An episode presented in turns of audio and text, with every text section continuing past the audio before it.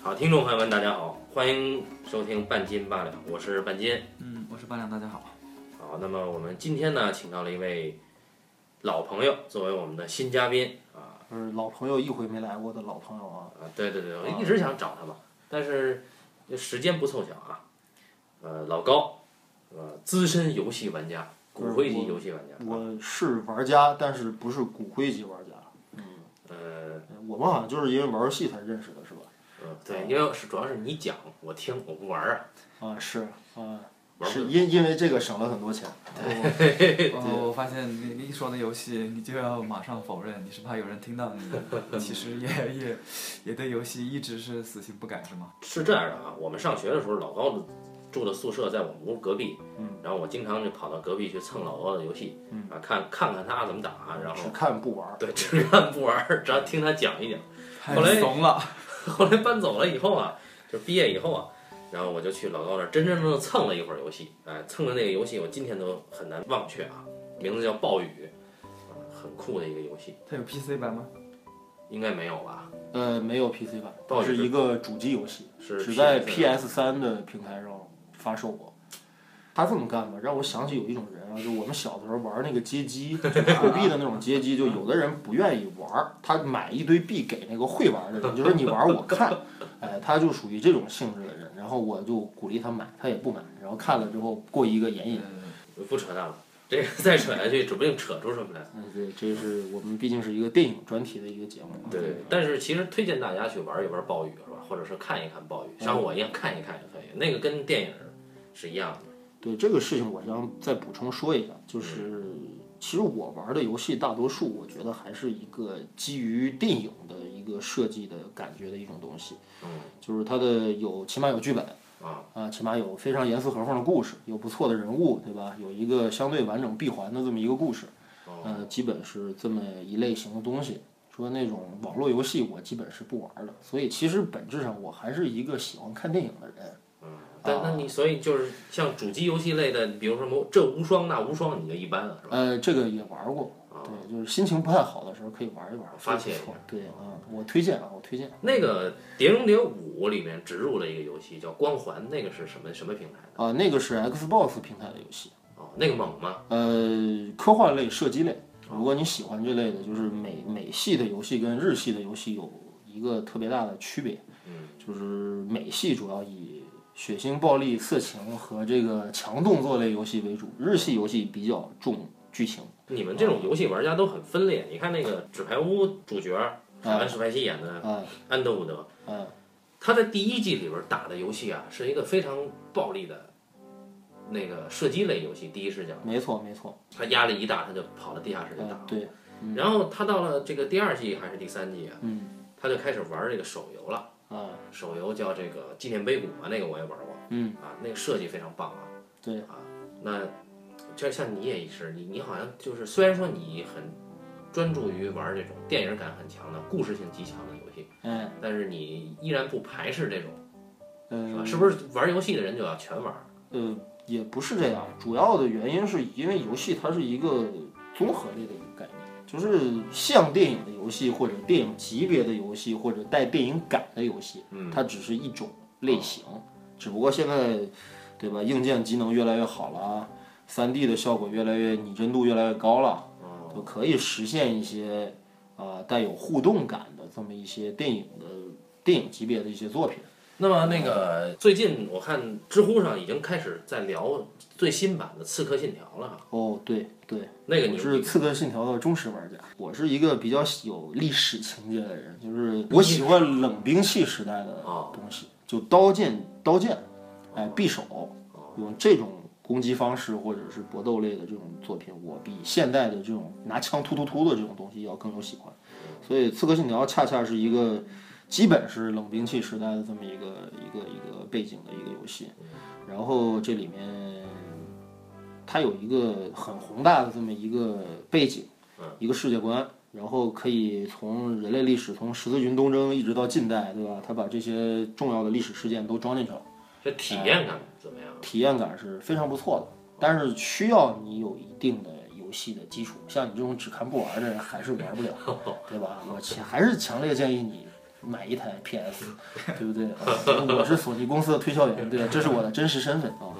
实在不愿意我在他后边去看了，嗯，受不了了。对，嗯，那其实说到游戏，刚才那个我其实提到这个纪念碑谷啊，这个纪念碑谷其实让我想到了最近一个比较冷硬的动画电影，叫做《Inside Out》，就是翻译过来叫《头脑特工队》。这个二位应该都看过，对吧？嗯，对。但是这个片子呢，在中国呃上映呢很冷，最后肯定是没过亿，呃，因为它同期撞上了《夏洛特烦恼》和这个《港囧》，以及《解救吴先生》。我当时在电影院看完了，我就已经知道这个影片不可能卖得好啊，这这个对于广大中国观众来说还是太高冷了。就我们这里有个问题打断一下，就是你是如何从纪念碑谷联想到这个小特工吗？这个纪念碑谷呢，老高是玩过的啊。哎，对。纪念碑谷呢，它讲的是一个小公主，她被关在城堡里。这个城堡呢是可以变形的，就像这个彭罗斯楼梯一样的这种设计。然后你要帮这个小公主从最底层达到最高层，然后她去一步一步探到自己的内心世界。相映射的就是城堡的每一个关卡、每一个空间都需要去你去带着她去闯关。那么走出自己的内心的罪孽，然后获得成长和解放，这是二零一四年被评为手游第一的啊。他得了一个什么游戏界的很有名的一个设计奖。对，纸牌屋也给他做了一个指强纸。这个是究竟是为什么？我到现在也不理解啊。这个游戏呢，其实跟《头脑特工队》里面有些相似之处，就当然我这么说可能有些强行拉近关系啊，但是我觉得它的。处境是一样的，都是一个小女孩，面临自己的成长困惑，然后最后逐渐走出自己的不良情绪，啊，逐渐变成熟。在这个头脑特工队里的世界观呢，把他头脑中的那个感觉，其实跟这个纪念碑谷里的这个城堡啊、迷宫是感觉是很类似的。其实我倒是比较理解，就是八两刚才说的那个问题，就怎么从一部游戏联想到一个三 D 动画片，对吧？就是其实皮克斯就是。这个制作这个这个这个头脑特工队的这个动画制作公司吧，它一直以来的作品都是有非常强的游戏感的，啊，它的游戏他的作品也都被改编成过同名的游戏，是吗？呃，对，呃，我就是 UP，就是《飞屋环游记》，那个哎，我就玩过那个那个作品的游戏，那个情节一样吗？呃，情节是基本吻合的，人物也是吻合的，而且它是支持一个老头儿和那个小胖孩儿两人同屏作战的一个游戏。哦啊，对，然后就是说到这个，就我比较理解他为什么从纪念碑谷跳到这个头脑特工队这儿，但是我对他刚才说那个东西，我有一些有一些想法，就是他为什么在最开始他就说过，就是说头脑特工队这个这个作品肯定在国内的票房市场上会遭受冷遇，这个这个判断你是从何而来？这个影片的立意太高了，就是他在讲一个人。跟情绪怎么处理关系，或者说讲情绪跟情绪之间怎么处理关系，这个立意过于的深邃。当然，他做的很成功啊，他用如此深入浅出的方式讲出来了，而且泪点、笑点都很多，他的奇观性也够。但是这些东西是太电影化的东西，中国观众是不喜欢看电影的，他喜欢看的不是电影，是电影小品。所以我觉得这个东西在中国观众来讲理解是有困难的。嗯，这个我我觉得应该。可以反对一下吗？因为是这样的啊，我并不觉得就是这个它东西它本身有多么的高级。哎，我们把它的那个呃表现形式撤开之后，你会发现它其实讲的还是一个成长的烦恼的故事嘛，就是一个十三四岁的青少年，他在人生当中这个特殊的阶段，他有这么一个一个经历而已。很多人都有类似的经验，说我十二三岁的时候，我搬了一个家，去了个新的地方，见了新朋友。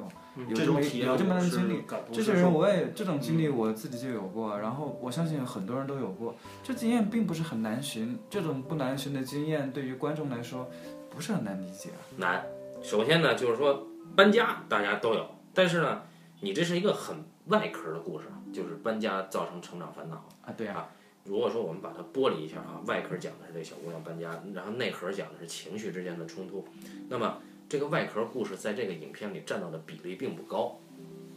呃，这个我非常理解，就是从一个电影创作的一个角度去想这个事情啊。我当时看到这《头脑特工队》的第一场戏的时候，嗯我就有这个想法，就是因为什么呢？因为它设计了一种可能性，就是人其实就像一部机器一样，是被五种情绪像操纵一个机器人一样在不停的控制的。那么这就意味着这个片子它有两重的时空关系，一重的时空是人脑中的这个时空，对，一重的时空是外部人外部的时空，对吧？对，那一个相对复杂的一个外部时空，会导致一个更复杂的内部时空，嗯，因为它必须得腾出特别多的篇幅去讲，对吧？你有这么多情绪，你哪怕就我晚上刷不刷牙这个事情，五个小人儿，对吧？五五种情绪都要打个架，嗯，那这么这么复杂的一个内部设定，也就是他脑中的这个这个设定，那么他肯定会导出一个不可能太复杂的一个外部行动。嗯，如果外部行动过于复杂，涉及到什么恋爱啊，嗯，对吧？呃，什么什么什么这个信仰危机啊，嗯，对不对啊？这种家庭冲突啊、代际关系啊，这这种东西太过于复杂了，它就实现不了。所以外部的这个故事必须得简单。对，他也确实这么做啊啊，对啊，所以我们就说这故事其实很简单。外部故事简单，问题在于外部故事因为其简单，代入感差，然后观众只能看懂外部故事，内部它呈现为奇观嘛，对吧？现在的内部头脑中的情绪的历险，它是用奇观来呈现的，这个奇观观众顶多看个热闹，但是对于能够真正理解并且嗨到这个这个内部故事的观众来说，中国目前的主流观众是不买账的。这个影片很快就下线了，事后证明了我的猜测。当时我看完了，跟很多人都说过，就是我说这片子肯定肯定是死的，嗯，但是这个片子啊，有趣的是，这片子在中国会对死，，它在北美票房非常高，而且在北美票房几乎是零差评嗯。啊，呃，我其实横向的也咨询过一些看过这个片子的国内的观众，嗯包括我的一些朋友或者一些同行嘛，嗯，然后他们其实对这个片子的评价也非常高。对他们不都是推销这个 PS 的对对，就是对推销 PS 的人绝对不能等闲视之啊！是是是对，推销 PS 的人你都不知道他们真正具有什么样的超能力。对对，我我其实想说的是什么呢？我想说的是，其实，其实我个人这些年我有一个特别切身的一个感觉，就是你不管是作为一个电影从业人啊，还是作为一个有拥有着比较大量的这种电影观片量的这么一个高端的一个电影观众，嗯。你的欣赏的东西，或者说你的审美趣味，嗯。你的价值取向，你对一个作品评判的标准，已经远远脱节于这个中中国这个这个环境下绝大多数就是或者说一个一个一个大基数下一个观众的这么一个欣赏习惯。主要观影消费心理也是脱节的，嗯，在我的评价评价体系内，怎么着也觉得《夏洛特烦恼》是一部不太上得了大雅之堂，或者说是一个不太那么那么那么值得被赞颂的一个片子。然后《头脑特工队》是我觉得非常值得看，而且非常应该取得很好的商业收益的一个作品。嗯，结果我的判断全部都是不准确的。哎，所以说那是不是我们得反思一下这个问题呢？我们还是来讲一讲这个这个故事本身啊，就是因为很多观众也许就是没看，也许有人看了呢，觉得哎也没有嗨到。那么我们不妨说一说，就是我们都因为什么嗨到了？首先，我们先讲一讲这个，刚才八两说了，这个外部故事非常简单嘛，就是因为搬家导致这个青春期少女，呃，遭遇了成长的烦恼，对吧？我听说有一个说法是，这个导演啊，这个导演很牛啊，这个这个《头脑特工队》导演之前指导过《海底总动员》玩具总动员《玩具总动员》的第三部，好像是这么一个导演。他说，在设计这个外部故事，也就是我们刚才所谓的这个外部故事的时候吧，其实参考的是他女儿。对，她正好是一个有着一个青春期的时期的一个女儿。嗯，呃，在青春期时期，一点风吹草动就会导致一个青春期的少年或者少女，对吧？不振啊、萎靡啊、消极啊，情绪败坏很久，不能调节。这个我觉得他从这个地方找到这个点还是非常准确的。我们简单概括一下它的内部故事，交给八两吧。呃，他这个内部故事太他妈复杂了，王哥，为什么要把这么复杂的事情交给我？它的内部故事其实是核心的故事。嗯，对，他这个核心的核心的事件其实是这样的，就是他第一个镜头，不知道就是看过的观众知道啊，没看过的可能就不知道。他最开始出现的其实不是一个我们的主人公，对吧？对，他真正第一个出现的是一个那个小小人当中的第一个，是那个叫做乐乐的那个女孩儿。嗯，那么，那乐乐女孩的话，你大家会觉得人是的基调是快乐嘛？no，她很快就巴拉巴拉出了一个又一个，一个又一个，她就是她是先出了人的情绪，然后我们才慢慢明白哦，原来它的核心是说就是刚刚老高啊刚刚说的就是。呃，故事呢有一个大的设定，嗯，这个设定呢，我们可以，它后面延展的非常的复杂，但是最开始的时候，它是基于一种人的情感、人的个性，嗯，或者人的外在表现，是通过他脑海当中的五个小小人，五个代表了不同情绪的小小人。他们之间的争斗，嗯嗯，来展现出来的这五个小小人是什么呢？第一个当然是乐乐，对吧？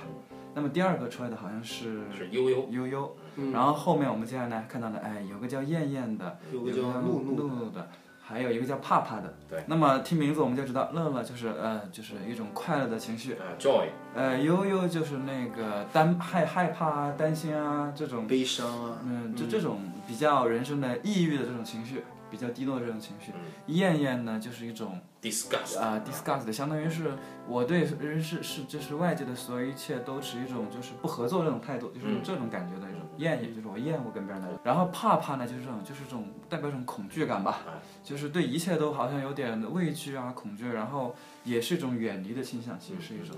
但是其实那个露露其实很有意思的。他虽然表示一种愤怒，但是他是很积极的。我后来发现 他就很积，他什么都想干，什么都急得上。点子都是暴力合作式的。对对，他是一种暴力合作式，这个东西很有意思。你会发现，恐惧使人远离，但是暴力使人接近。啊，这个很多设计其实是非常有趣的。很高明。嗯，很高明。然后这是五个小小人，五个小小人，他们的争斗，他们每一天之间的互相之间的奖励，然后他们之间的一种平衡关系。嗯。然后。反映在外部世界当中，就是他的情感情感的那个表现。嗯，那这个时候我们就明白了，哦，原来这五个小小人都是我们少女脑海当中的五个小小人。嗯，好，这个内部事件呢是有一天，哎，这个我们知道人的记忆嘛，这个故事其实是讲成长的烦恼。我们说成长的烦恼是跟什么来的？是其实是跟人的记忆有关的。那其实这很多很多书啊、小说、故事当中，我们都已经。就是很多次都已经说过，就是人的情感是怎么来的？其实是通过不可磨磨磨灭的记忆去锻炼的一个人，是吧？哎，比如蝴蝶效应。对，基本上人的记忆都是有近期的和长期的这种核心记忆。嗯。那么我们人的个性都是通过一些长期的记忆，就是不可磨灭的一些核心的部件。嗯。这种核心记忆保存在我们脑海当中，由他们去锻造了我们一个人的个性。嗯。而故事就是源于。核心记忆的丢失，对吧？嗯，就从这儿开始。嗯，好，讲了五分钟，我觉得已经差不多了，不能再讲了，再讲那故事就突然这样讲完了。故事刚开始啊，我觉得我想补充一下的，就是他说的，刚才八两说的这个这个这个他内部世界的构建啊，看似很简单或者充满童趣，但实际它是建立在一个非常严格的一个心理分析的一个机制期，就是你的人格的养成，对，你的性格的养成，你的情绪的滋生。来自于你对一些事情产生的这么一些情绪的累积。对，因为他你看他这个记忆其实对应过来最明显的，这个小孩有五个岛嘛。对对对吧？对。那这五个岛其实代表了他最深刻的记忆和体验。对。那么一个一个坍塌，那么这个人格就支撑不住了。他其实是这样的，他其实是。呃，每一天的经历都会变成一个记忆球，对吧？对对。这记忆球当中，每一件小事的经历都会变成。对对对。然后一整天，最后累积成一整天，呃，有多少个记忆球一起倒出去，对不对？对对对。那么这些记忆球中，有的是很弱的、很很短期的这种记忆球，过几天会慢慢慢慢，呃，会那个，嗯，这种记忆球呢，有些是短期的，有些是非常非常重要，它会变成核心记忆球，它就会发光。而记忆球呢，就会突突突运到一个叫做记忆保存区的地方。嗯。而核心的记忆球会在核心装置里，嗯，核心装置会干什么呢？正是由这些记忆球，特别是核心的记忆球，帮他建起了五个岛，对吧？对。而所有的记忆球都会抱在记忆保存那个巨大的那个记忆保存区，就像人大脑一样的记忆保存区。嗯。而记忆保存区里面居然有几个员工，嗯，这些员工每每天去到这个保存区里面去找，哎，有哪些是作废的？嗯。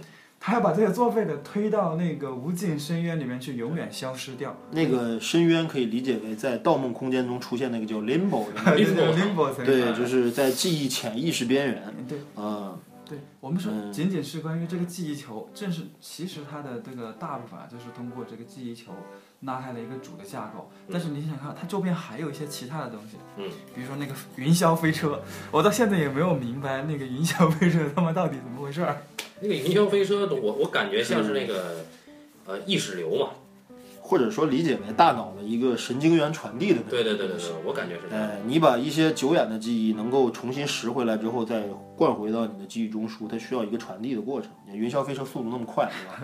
而且在夜里面还会修工，啊对这么对吧？就是说这个设计，我怀疑是可能来自于这个。而且我我记忆最深的是那个潜意识的想象区，对，理解一个事物，你需要把它抽象化。那需要最好玩。哎，那那个设计真是就是他把一个很复杂的这么一个学术概念，非常简单直白的一个视觉化的一个特别体现的呃，特别好的一个例子他。们去为了搭那个云霄飞车，哎冒险穿过那个潜意识哎，区。潜意识区是捷径，结果进去了之后，发现他们的形象变成了潜意识符号。变成二维平面了。对对，啊，而且越压缩的越越对越平面。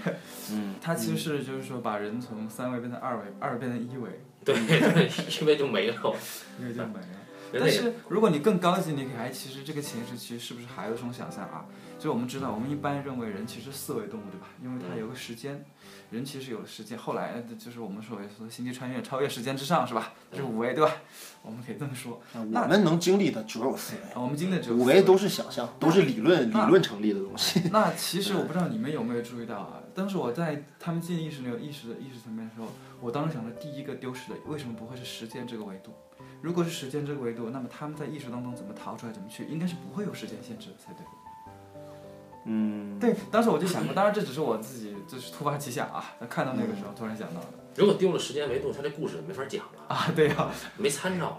观众就更加难懂了。而且还存在那么一个问题，他有没有采用像《盗梦空间》的那种方式？就是说我的潜意识区的时间是时间流逝以现与现实的时间流逝是有一个倍率的这么一个递增关系的。对他没有也就是说，我的世界里面，呃，我我的外部世界的时间只过了一秒钟，可是我的潜意识空间里面已经形成了，啊、好几千万种的这么一种抉择，到最后才在一秒钟的时间内做出了这个选择，而那个时间跨度已经好像上百年、上千年了，对吧？那个啊，你说的这个啊，老高你说的这个，其实它那里边有体现，就是当他们变成二维平面以后，你会发现他们走得慢了。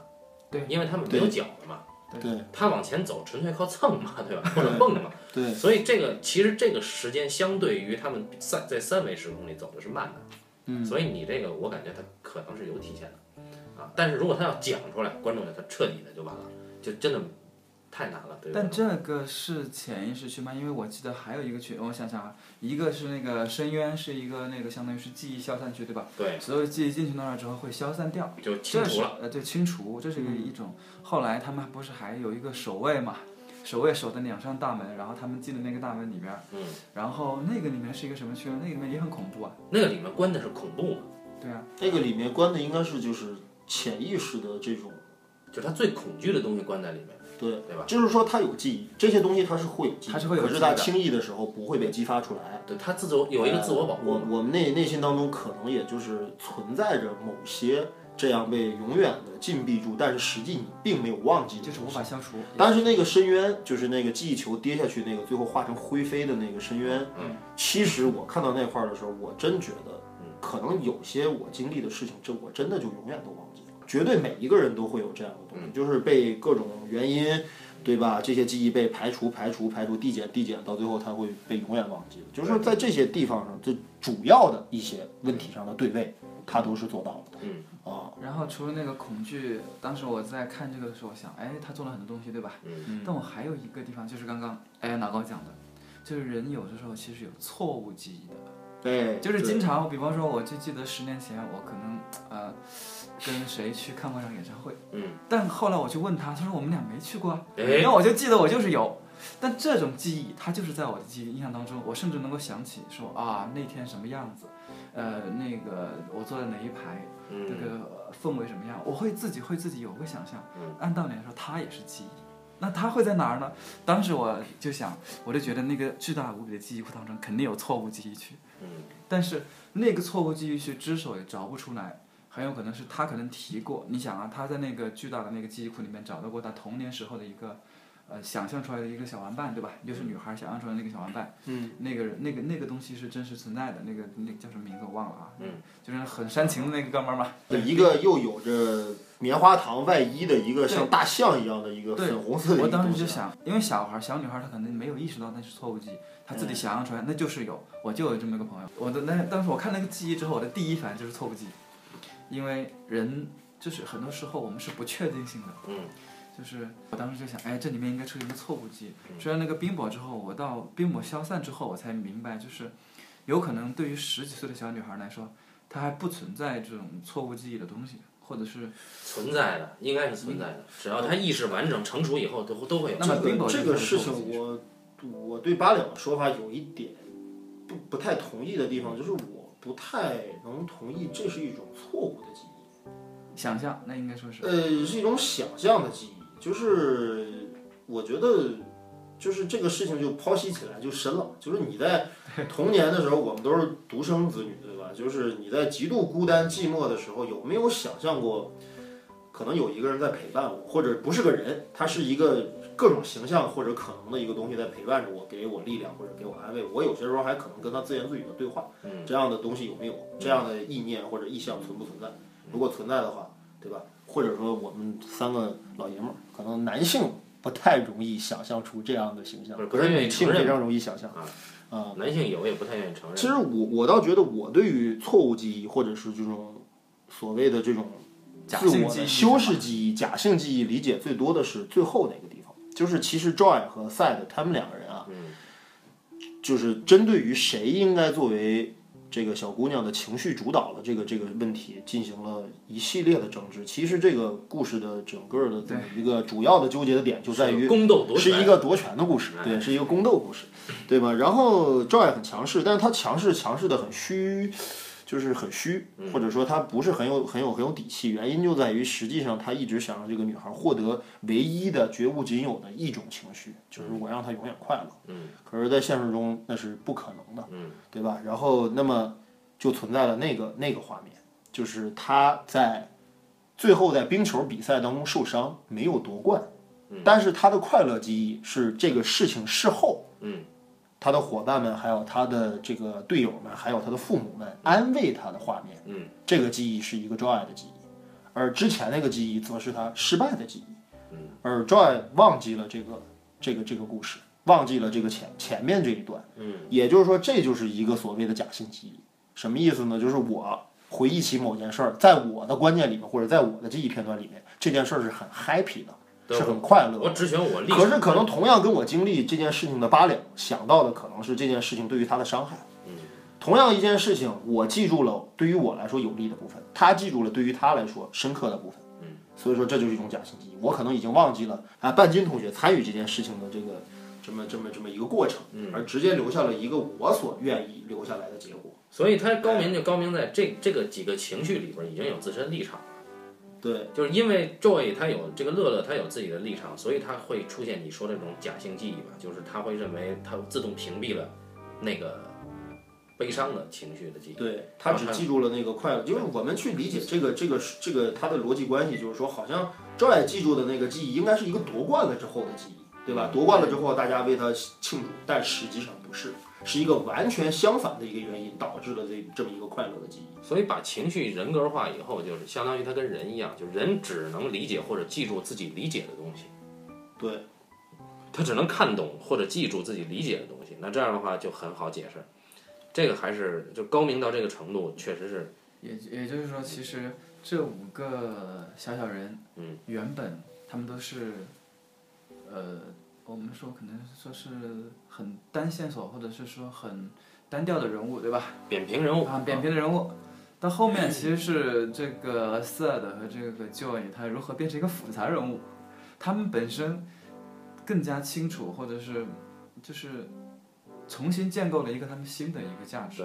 这在我看来，其实这个故事它讲的是人在成长中如何能直面正面或者去接受 sad 的这个故事，就是说人在成长过程中如何去学会跟悲伤作伴，如何去正视悲伤这个故事。当你真正去理解了悲伤是什么，其实悲伤不只是说简单的就是一种悲伤的情绪或者难过的情绪，它也包括包含了很多，比如说同情啊，对吧？比如说这个理解呀、对怜悯啊这种，对，这或者自我怜悯啊这种这种情绪。那么当人学会与这些东西共处的时候，它不是一个简单的负面的东西，那人就成长了。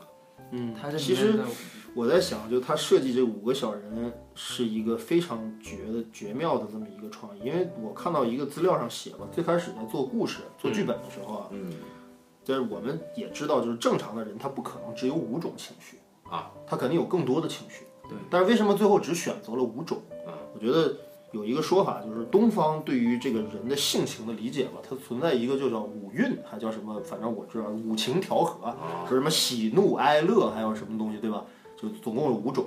哎，我觉得它它这个 虽然是一个西方的一个一个精神精神分析类或者是一个情绪的这么一个一个主题的片子，但是它里面特巧妙的跟这个所谓的五情调和，就它这个数量选的还挺恰到好处的。不知道他当时是出于什么原因 pass 掉了一些其他的情绪，而只选择了这五种。那你看中国七情嘛，讲喜怒哀乐悲恐惊，那其实哦哀和悲可以算一个嘛，然后恐和惊算一个嘛，那不就是这五个嘛？还有个什么？那你就说这个编剧他们是对于中国的七情还有七情六欲还有一些了解。做了个减法。我倒觉得他应该跟中国的情感应该是没有什么关系啊，因为你想，我们说的什么，我们的七情啊，我们的七情六欲，其实是有明显的正负关系，或者是有明显的褒和贬的。嗯我们对于自己的情感，其实是一般会有用一个好或者不好去判断它。嗯。但你看这五个小小人，最开始的时候，我们的我觉得就是观众还有一个不太理解这个片子的原因，也有可能是在这儿，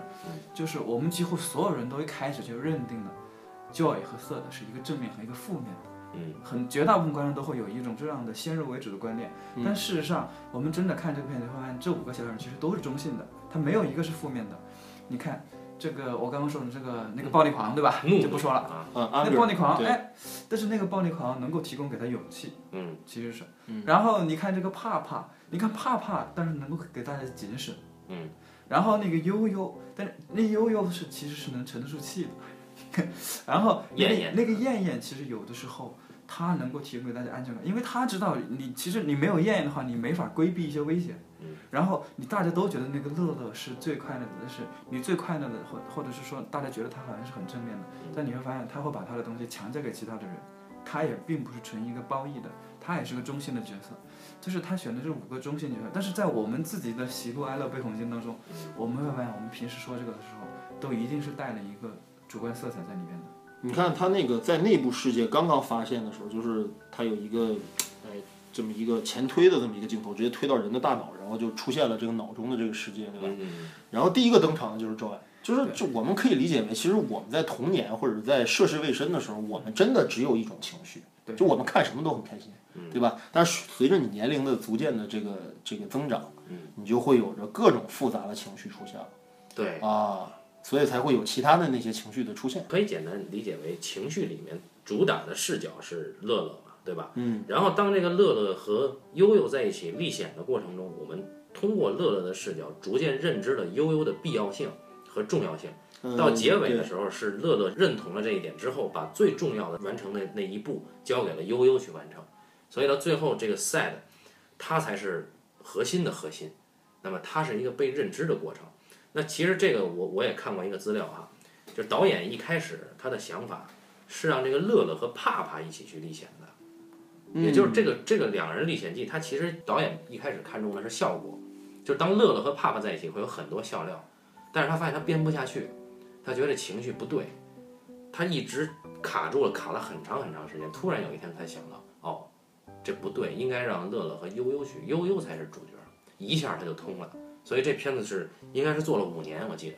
嗯，一个动画片剧本看起来如此简单的故事啊，丰富了这么久才出来。这个悠悠这个人物，其实在最开始的时候吧，我就能够感觉到，就是他们当中的人物关系的走向，最终会出现你说的这种，就是这个是没有悬念的故事。嗯，就他肯定有一个那种，就是皮克斯的作品吧，他一直以来有这么一个创作的一个传统吧，可以说，就是他习惯用儿童的视点去解释一些成人的一些问题。嗯，就是成人世界当中你遇到，你比如说《飞屋环游记》，对吧？两位都看过。《飞屋环游记》其实讲的是一个非常深刻，而且非常的怎么说呢？就是就是很成人世界的一种观点，就是就是他上了那个那个孤寡老人那个形象一下出现了之后，他尤其那个经典的那个几分钟的那一个蒙太奇的一个 一个段落，然后对啊，就是催泪段落，就是把这个。这个这个故事的基调就定得很成人，嗯嗯嗯，啊，甚至是很很很压抑了一个，哎，已经很压抑了，这已经不是一个动画片该有的一个基调了。但是他在后面用一种非常童真的方式，非常有想象力的方式，嗯，把这个人的世界又带回到了一个很纯粹的一个童真的世界当中去。对，哎，这也是我一直以来很喜欢皮克斯的地方，就是以前的迪士尼动画片啊，嗯，它主要的文本其实就是童话，嗯，童话的改编或者童话式的故事，啊。对。等到了皮克斯这儿，它已经是一个，我觉得是一个后现代的，或者是一个符合后现代语境的一种一种思路了。就他会用一个一个一个一个一个儿童的这么一个视点去解释，或者是去解构成人世界当中的一些问题。对你其实不恰当的比方，迪士尼它就是一个很甜的甜品，它就是一个，比如说巧克力布朗尼，它就是这个。但是实际上皮克斯的东西就不是这么简单了，它可能外表是个巧克力布朗尼。但是当你咬进去以后，发现里边是个什么？呃，五味杂陈，五味杂陈。五仁月饼，五仁月饼，尤其是最开始 Joy 就是在《头脑特工》里 Joy 那种支配的地位，对吧？甚至让人最开始有点讨厌他。对对对。对不对？就是你，你凭什么？对你就是快乐，你就可以决定其他的情绪吗？你就让其他的情绪都没有存在感吗？尤其是他对于那个 sad 的那种，那种打压、那种排斥、那种那种甚甚至是蔑视，对吧？对。然后我就会知道，到最后他应该能够认识到 sad 的价值。不过我的关注点就看 sad 这种情绪这么负面，到最后怎么能够把它的价值说出来？这个剧作任务完成的也非常好。嗯，哎，这个 sad 就是他居然用同情去阐释这个嘛？因为他当乐乐解决不了的问题的时候，sad 是可以解决的。对对，然后当。当人需要发泄的时候，不只是用怒怒让这个人的情绪能够释放的，是赛的，就你哭出来，到最后是小女孩哭出来才好了。对，前面一直在憋着嘛。对，对，所以这个赛的是很重要。当就有有有句词嘛，叫辛弃疾的那个吧，是辛弃疾的吧，叫年少不知愁滋味嘛。当你认识到了这个愁，那你就不是少年了。嗯，但是也很感伤。当时就是在彩蛋完了之后，我我以为后面还会有彩蛋，我一直在那等。就所有人都撤了，我还在那等。哎，我没等到彩蛋，但我等到了一句话，就是当所有的演职人员出完了以后，有一句话，他说：“仅以此片献给我们的孩子们，希望他们永远不要长大。”哎，这就是我我我也守到最后，等他看完这一句。然后为什么呢？因为我当时看到结尾，我就在一直在想，我总觉得他一定有藏着另外一个。看到这个，其实我明白，它其实是一个挺，为什么它是一个挺伤感的故事呢？它其实意味着。你到了一定阶段，你的人生吧，你快乐是开工，你跟快乐再见了。你慢慢慢慢会慢一点点跟快乐再见，就跟人生一样，你得到了越来越多的，其实还是一种更加低落的、更加一种伤感的东西在里边。对。而而他偏偏他也明白，就是冲着他也明白这个东西，他也不能不这么做啊，他就这么做了。但是他最后讲这句话，对，他当当每一个人的这个。就是最后成长的过程当中，每一个记忆、每一段情绪都变得复杂起来的时候，反而没有童年的时候那种高兴就笑、不高兴就哭的那种纯真。你说这句话特别对，就是他这个厉害在哪儿啊？你会发现这个设计啊，这个记忆球啊本身是个亮色的，但是当这个赛的一摸的时候，它变成冰冰球了，变成蓝色的了。对，那就是说这个记忆会因为人的成长，或者会因为某种情绪，这个记忆就变色了。变得不纯粹，对，它就变成很悲伤的记忆了，然后整个世界这么暗淡下来了。对，其实我在看这个设定的时候，我当时就想过一点，就是有没有可能，他最开始说说呢，那个乐乐是那种明黄色，对吧？嗯。露露是红色，就是每个人有个颜色。嗯。但我当时看到后来被那个悠悠一摸变色的时候，我当时想的是，有没有可能，其实每一个记忆球。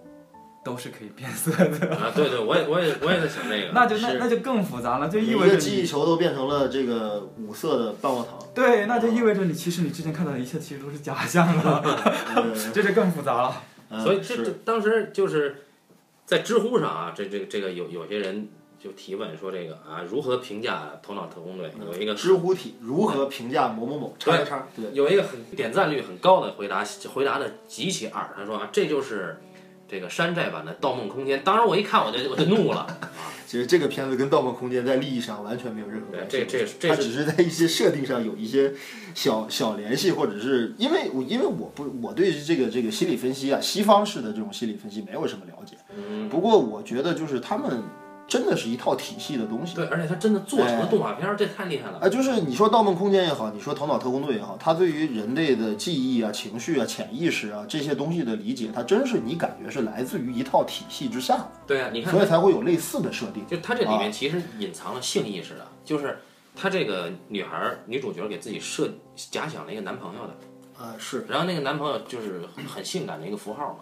嗯，你这个这个连这个性，我可以为了他去死，我可以为了他死，这这个性意识都都已经隐隐晦在这了，所以他这个世界观非常完整。然后当时我看完这个片子，我惊了。而且吧，最后的那个彩蛋出来之前啊，真是最后结尾收的是太漂亮了。就是他们五个人啊，由最开始只有一个很狭小的一个控制台啊，变成了可以由一个五个人操作的一个大控制台，然后有一个红色的按钮，上面写着青春期还是什么 danger，对吧？然后。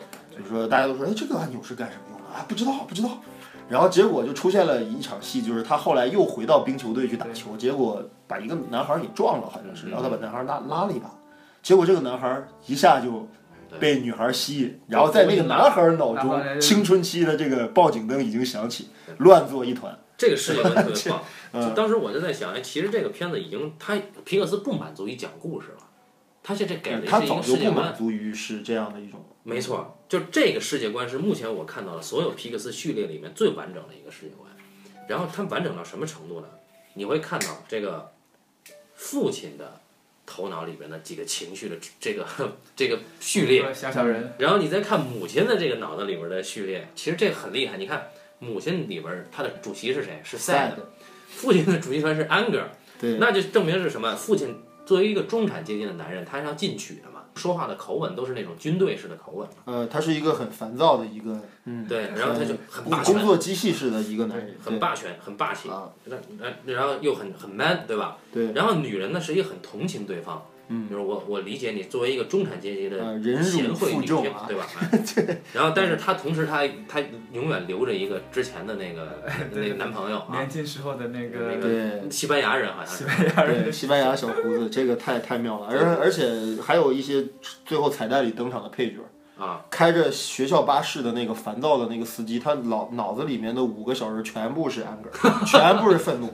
哥们儿除了每天开车，除了愤怒想骂街之外，没有任何情绪，对吧？这个已经是很成人的。中国的司机全是这样的，对，路路怒症患者。对，嗯，他的这个世界观之完善，就是不只是这个小女孩自己的情绪的构成，然后包括人类、动物类都有。嗯。它这个，因为这是一个动画片式的一个世界观，就是他上来之后切入到这个设定的方式非常硬，就是上来他就有一句旁白，就是说你们觉得脑子中的世界是什么样子？一个推。然后就给了这么一个事像教学片一样，他不给你任何的理解这个事情的这么一个过程，我就告诉你这个世界，人人脑中的世界就是由这些小人来管管理。动画片可以这么做，动画片可以这么做，真人电影是怎么也做不到。对，真人电影它不可信嘛，动画都是都可信。对，然后然后你就要再沿着他这个设定去往下走。我当时看了一开始，我我这这个是一个教学片的思路，对吧？你这是强行的这个。其实我听说真的有一些成年的观众，就可能是我们父母这一代人啊，就是。五年届五十，或者是更，就是他们接受这个世界观是有困难的。他们在影片开始很久之后，嗯都很难以想象，就说这是梦吗？这五个小人的这个世界是一个梦吗？到底是什么？为什么人脑中的世界是这样的？就他会问为什么，嗯对吧？但是年轻人或者说是能够迅速接受动画片世界观的人，就不会太纠结于这个概念。你既然给我的世界是这个世界，那我就接受它。那你换一个换宽更更宽松的想法去理解它的话，你也可以这么认，我们也可以这么认为，就是说，嗯，呃，这个片子它其实是探讨自身，对吧？它其实很大一部分精力都花在让看的观众能够认识认识自己，更好的认识自己。但是可能到了一定年龄之后，人可能已经没有什么兴趣认识自己了。我是这么觉得的，是的，年轻人或者是更加年少的人，可能对世界还有点憧憬，想去认识一下世界，了解一下自身怎么样。或者到了四十多岁、五十多岁，谁还想认识自己？还算球，就这样吧，赶紧领工资得了。然后你想换那个，我我也有几个朋友，好多朋友看过这个片子。然后有一个朋友呢，就是是稍稍有一点偏抑郁的一个个性啊。看完这片子之后，他身上，他就会就是在外面找那个地方哭了半个小时，说，嗯，这简直是我们抑郁症患者最爱的电影。对我，他其实我也他非常充分的就是展现了我作他作为一个抑郁症患者，他脑海里面真的是怎么想，他就这么想的，就完全一样。我我是这个怒怒艳艳和这个赛德的这个组合啊，所以所以看完这个片子，看这个片子的同时，我想，哎，原来是这样，哎，真是终于明白太难了，终于明白你的狂躁症从哪儿出来的。对对对对对，嗯，对我我看完了之后，我我的女朋友就跟我说过嘛，她说支配你的应该是安格，对对啊，老老高是我们来的嘉宾里面的唯一的狮子座，所以这个很很很典型的。所有的狮子座都是由安格尔支配，是吗？对，我告诉你，我的上升是巨蟹哦。对，呃，巨蟹估计主要还是由色的来那个。巨蟹应该是悠悠吧？啊，对，我觉得巨蟹应该是悠悠。对，他烦恼比较多。其实再多说一点，就今天皮克斯其实给大家两个惊喜。其中是一个头脑特工队，对吧？大家已经看到了，就是足够 surprise。还有一个是在今年可能在十一月份，在圣诞节档期之前上映的一个叫《恐龙当家》。那是什么呀？呃，这个片子也是很开脑洞的，就是这皮克斯的作品是我每一部好像除了就是《赛车总动员二》之外啊，我每一部都看过。这《恐龙当家》是《恐龙当家》讲的就是什么呢？大致的这个背景啊，就是也是一个。动画片式的世界观，就是说未来就是在很多年以前，如果在白垩纪之后，恐龙没有因为冰期灭绝的话，是吧？一直进化到了今天，他们会不会发明汽车？他们会不会开发这个，成为这个星球上真正的主宰？我不要讲了，不要讲了啊！对，这个是不是看到开头就很想看下去？对对对对对。嗯，我第一次看皮克斯动画片是在一九九五年，有那么早啊？啊，当年有一有就是我们那个时候还没有。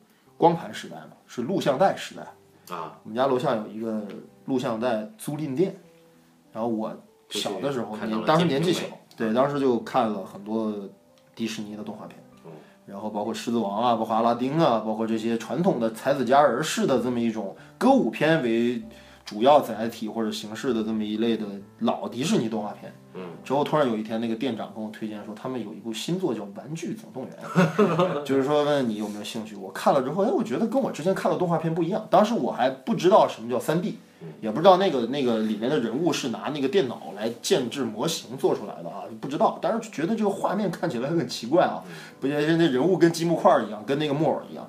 然后当时就对被他这个想象力折服，就是也是一个世界观。这个世界观就是在你。小孩子离开你的玩具屋之后，那些玩具就活了。他们有思维，有有有有有喜怒哀乐，甚至是有这个这个这个权力斗争，对吧？贝塔历险记 三是很厉害的哈，玩具总动员三。啊，三三是一个把我直接看哭了的一个片子。对，因为我从一二到三看下来的话，就我已经成长了，对吧？已经成为一个成年人之后，你再去看待一个你小的时候拥有过的一个梦想，啊，你就。特别特别感动，啊，就是他就是非常就是皮克斯一直以来用这种儿童式的这么一种对于世界或者说对于很多问题的解释或者是解决方式，来解决成年人世界的问题。回到最后的主题就是那个最好大家永远有一颗童真的心，永远有一颗童心。啊，我们可以不无邪恶的想，皮皮克斯其实认为成年人的世界是很危险的，是很可怕的，是可以这么想。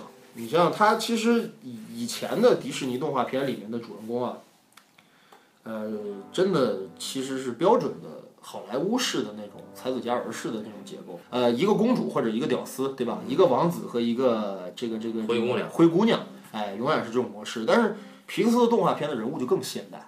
对，但是你看现在其实迪士尼在在改变自己，他在他的剧作在复杂化，在成人化。你看那个，你比如说那个《无敌破坏王》。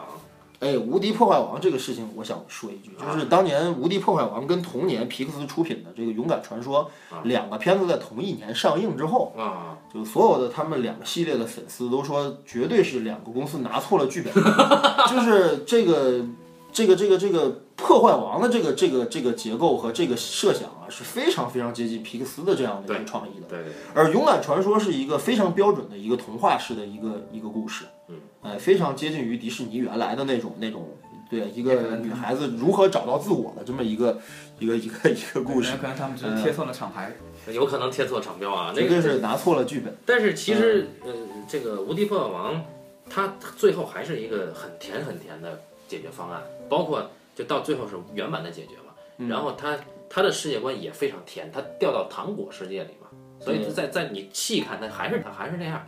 但是哎，相应的有一个片子呀，这个比如说这个怪兽电力公司啊，这个也是我非常喜欢的一个系列。对，它就比怪兽大学要好嘛。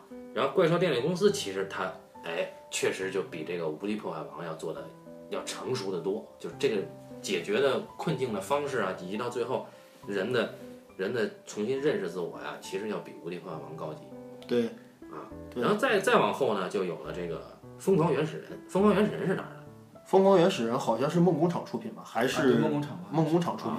呃，疯狂原始人不错，但是还是有一点点偏迪士尼。对，疯狂原始人仔细看一看到后来它的解决方式也是过甜了。嗯啊，就是你想想，就是皮克斯系列的主人公，他其实我记得是哪一次跟一个朋友是就是半斤尼好像聊过这个事儿，就是说一个人物啊。上来登场的时候三观不正，呃，皮克斯的人物基本上上来三观不正，嗯，对吧？你包括这个《头脑特工队》里的 Joy，嗯，对吧？包括那个《勇敢传说》里的那个女孩儿，嗯，包括还有一些像这个《玩具总动员》里面的那个汤姆汉克斯配音的那个牛仔 Woody，对吧？还有他巴斯，他们最开始都是有点问题。就在人就是在价值观上有一些问题，要么是对，就是有点霸权主义思想，要么是自大，要么就是过得很不如意，对吧？还有懦弱，对吧？反正上来肯定不是一个完美主人公啊。然后到最后再把这个三观掰正，是一个歌颂勇那个勇气啊，歌颂这种就是一些美式的这种主主主旋律或者主流价值观的一些东西。呃，它的优点，我觉得还有一个就是，它虽然看上去掰正了，但是在这个过程当中，它其实告诉你掰正是不可能的。我反正每次看他的片子都是这种感觉。你比方说啊，他看上去把这个悠悠给掰正了，但是他又告诉你，快乐那是没指望了，你就放弃吧。你 对你再也获得不了纯粹每次都这么干，这是这是成熟成熟的结尾啊，这是很高级的办法。你去理解迪士尼也好，皮克斯也好，它的这种故事脉络呀，其实，在。真人电影或者在剧情片里面是非常非常不新鲜的啊，对啊，就是它也基本是由于一个之前的一个固有的一个好莱坞的传统类型，嗯，改编过来的故事。你比如《疯狂原始人》绝对是标准的家庭情节剧，对对对吧？对，一家人内部之间存在问题，然后来了一个外来者，这个外来者可能。最开始的到来，让这个家庭又一次遭遇了危机。这就是结果，到最后，在经历了更大的危机之后呢，这个人，哎，这个外来者融入了这个家庭，这个家庭仍然和好如初，甚至比原来还要团结和紧密。这就是我们的《我爱我家》嘛，啊啊，是啊，家庭情节剧就是这样的。对，包括像这个皮克斯这样的故事，其实也有这样的这样的感觉在里面。嗯，哎，就是用动画片去理解好莱坞类型电影是非常非常好的模板。对，因为它标准的不能再标准。没错，所以就是当时去给。给一些人讲剧做客，就是用动画片讲是最合适的。哎，对，这个我非常同意半斤的这个观点。我在想，究竟说像《头脑特工队》这样的电影在中国不受欢迎的主要原因，是因为真的像半斤你说的是观众的审美趣味不够高级，他推的也不好，还是说其实是其实这个片子里面，或者说是美国的这种这种这种这种美式的这样的一些嗯。价值观的电影，或者他们探讨的一些主题，其实中国观众并不关心。我觉得你说这两点都有，还有一个点就是说，因为我们中国的现在的电影市场很多是靠宣传嘛，嗯，那么你这个制片人或者说你投资人如果不看好这个影片的市场，你宣传的投入会低，对吧？对你宣传投入低，大家对这个片子的关注度就低嘛，嗯，所以你去去把大家骗到电影院这一步，你已经输给其他片子了。我觉得头脑还有一个先天不足的点在于什么呢？头脑的海报做的并不好。嗯，那个五个形象，其实我后来看完这部片子，我跟一些朋友聊，就是很喜欢这个片子的人都对这个片子的人设不是那么的看好啊。就他觉得这五个人物或者这个一个是 Joy 或一个 Sad 这两个人物设计的不够有卖点，就把这两个形象打到这个这个海报上，让人觉得不鲜明。哎，对，这是一个毫无看点的一个低幼型的这么一个儿童儿童动画片。这俩哎，完完全全想不到这个片子有这么深厚的思想啊！这两在动画形象当中确实是不算唯一的形象好的就是怒怒了。这呃个，我很喜欢怒怒啊，对吧？因为我觉得很像我，对吧？那你看这个现在这个他整个人设都不是很有那个，都都都嗯，不是太有创意。真人知道就更差皮克斯之前的动画形象设计确实是不够出色。他这真人就更差了。你看这真人是，但是这是外，这是怎么叫真人就更差？就是里面的那个那个小女孩儿哦，真人那就那就 跟飞屋是没法比的嘛。呃，飞屋是对飞屋的人设是非常成功的。有一个特别好的朋友，他是很喜欢那个赛的嗯，的形象哎，我觉得赛德是唯一一个出彩的。啊。对然然但是其实你看，他其实，在微信的表情包里边已经有了头脑特工队。嗯这里边你你去点这些表情，最鲜明的还是怒怒，直接就喷火了嘛，对吧？对对对，嗯，你去看，呃，其实你看皮克斯里面设计的，我觉得形象上设计最成功的还是《机器人总动员》。嗯，机器人总动员那个那个风格，它就是，嗯，它是一种所谓的叫蒸汽朋克跟赛博朋克的一个对立的一个状态。还还有点废土啊。呃，就是朋就是赛博朋克和蒸汽朋克什么意思呢？都是对于未来科技的一种美术上的一种造型的一种一种流派。啊就是蒸汽朋克意味着用一些工业废料，啊比如说破旧的望远镜啊、铜丝儿啊、齿轮啊，复古一点。拼出了一个非常高科技感的这么一个东西，嗯但是感觉很陈旧、很破旧，对吧？沃伊里面《机器人总动员》里面的沃伊就是蒸汽朋克的造型代表。嗯。然后他那个小女朋友，伊娃。那个从对伊娃，伊娃就是一个赛博朋克的代表，啊就是你看所有好莱坞的这种对于未来世界的那种哎，一身的那种紧身白衣啊，弧线对吧？像太空舱一样的这种客房啊，这就是蒸就是赛博朋克，嗯哎，它就是简单的说就是赛博朋克更高级，而更未来感。更未来感，而蒸汽朋克有一种做旧的感觉。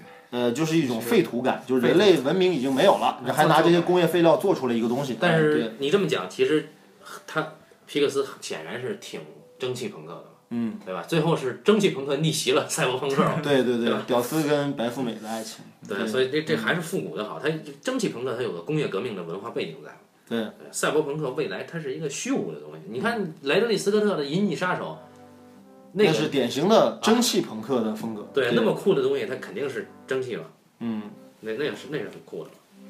其实很期待这个莱德利·斯科特的《火星任务异形二》哦，《异形形前传二》，对吧？啊，普罗米修斯是吧？啊，对我不知道他最近搞出了火星火星火星任务火星任务之后还会不会搞搞搞啊！火星任务听说不好，但是《异形前传》他他他是肯定要搞的，啊？异形前传是是火星救援吗？《火星救援》啊，对火星救援不是要上了吗？对啊，这个月二十五号吧。啊，嗯这现在现在今年我还剩三个有盼头的，火星任务、啊火星救援，这个零零七，还有一个这个星战嘛。星战，恐龙当家不加进来，恐龙当家白推荐了。可能大家你一说，我就想起来了。哎，但是今年应该不会上了，今年应该。但今年的片单定很可能排到明年的新年档。以中国票房的这个排片的这个规律和他们的方法，对排到新年档，很快又被挤掉，这肯定是这样。但是后天还有《绝命海拔》，我还想看一眼。绝命海拔是吧？哎，《绝命海拔》我不知道是什么东西，就是一个登山的片子，就是一个真实事件垂直极限灾难片是吧？灾难片。啊，那是国产的吗？不是啊，吉伦哈尔演的。杰克乔尔哦，嗯，对，他那个片子，他那个片子在北美票房不好，因为他几乎完全忠实于真实。哦真实的后果就是说太惨。哦，那要看啊。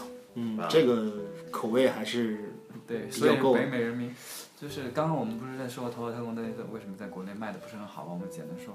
那其实我是觉得脑高叔的第二点可能更加的成分更大一点，就是因为他这个故事本身内核跟我们现在的我们的价值观以及我们的思路可能不是特别的契合，就是他们这种美式的这种。嗯，我们不关心他们所描述的关心它主题。或者是说，嗯或者是说，呃，一是不关心，二是我们还不太适应用这种科学的方法，或者是它其实是一种科学，对吧？嗯它就是你刚刚说它是教学片嘛嗯，用这种科学的方法去分析，或者去如何创造一个人的个性，就是它跟我们自己对于自身的了解是相违背的。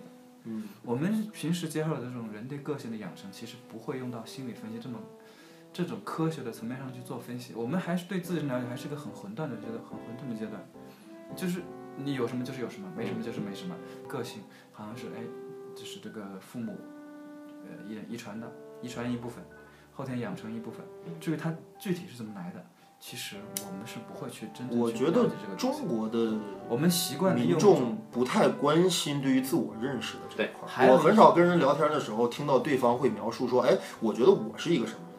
还有一种就是，我是觉得大部分人，就是我们了解，我是我身边的大部分人，都会有一种保护自身的心理，不愿意用一种像电影当中这种嗯，剖析自己科学的方法去剖析自己。既然我们平时都不，或者说不愿意这么去面对自己，你平时在生活当中都已经这么不愿意面对自己，怎么可能去电影院去面对一下这个面不愿意面对自己还算高级，大多数人就是尤其是这个上了年纪的人，他其实是愿意只愿意求一个最简单的答案。他们喜欢说什么话，他们喜欢说你就特别像你爸，或者你就跟你妈、你爷爷一样，就是他这个答案粗暴到什么程度，就是你全是遗传，没救，那我都不用分析你，你也不用自己分析，他所有人的话语都是这样的，就是他。这个答案，就这人懒惰到什么程度？我的思维不需要过程，我只需要一个答案去套、去概括就完了我觉得差不多了。啊。不能，再说了，再说了，咱们这就被叫叫上去谈话了，知道吗？不行，那行吧，这一期我就就到此为止吧。就 嗯，啊，感谢我们的 PS 资深推销员老高的做客啊。哎，谢谢半斤和八两，就是你们的节目应该是我，据我知道和我体验过的，应该是给嘉宾权力最大的节目，完全 以嘉宾为主，对吧？嘉宾每次都喧宾夺主，啊，就是懒最懒惰的两个主播啊。我聊得非常开心，非常开心。行，那这些到此为止啊，啊，感谢大家啊，再见啊。拜拜。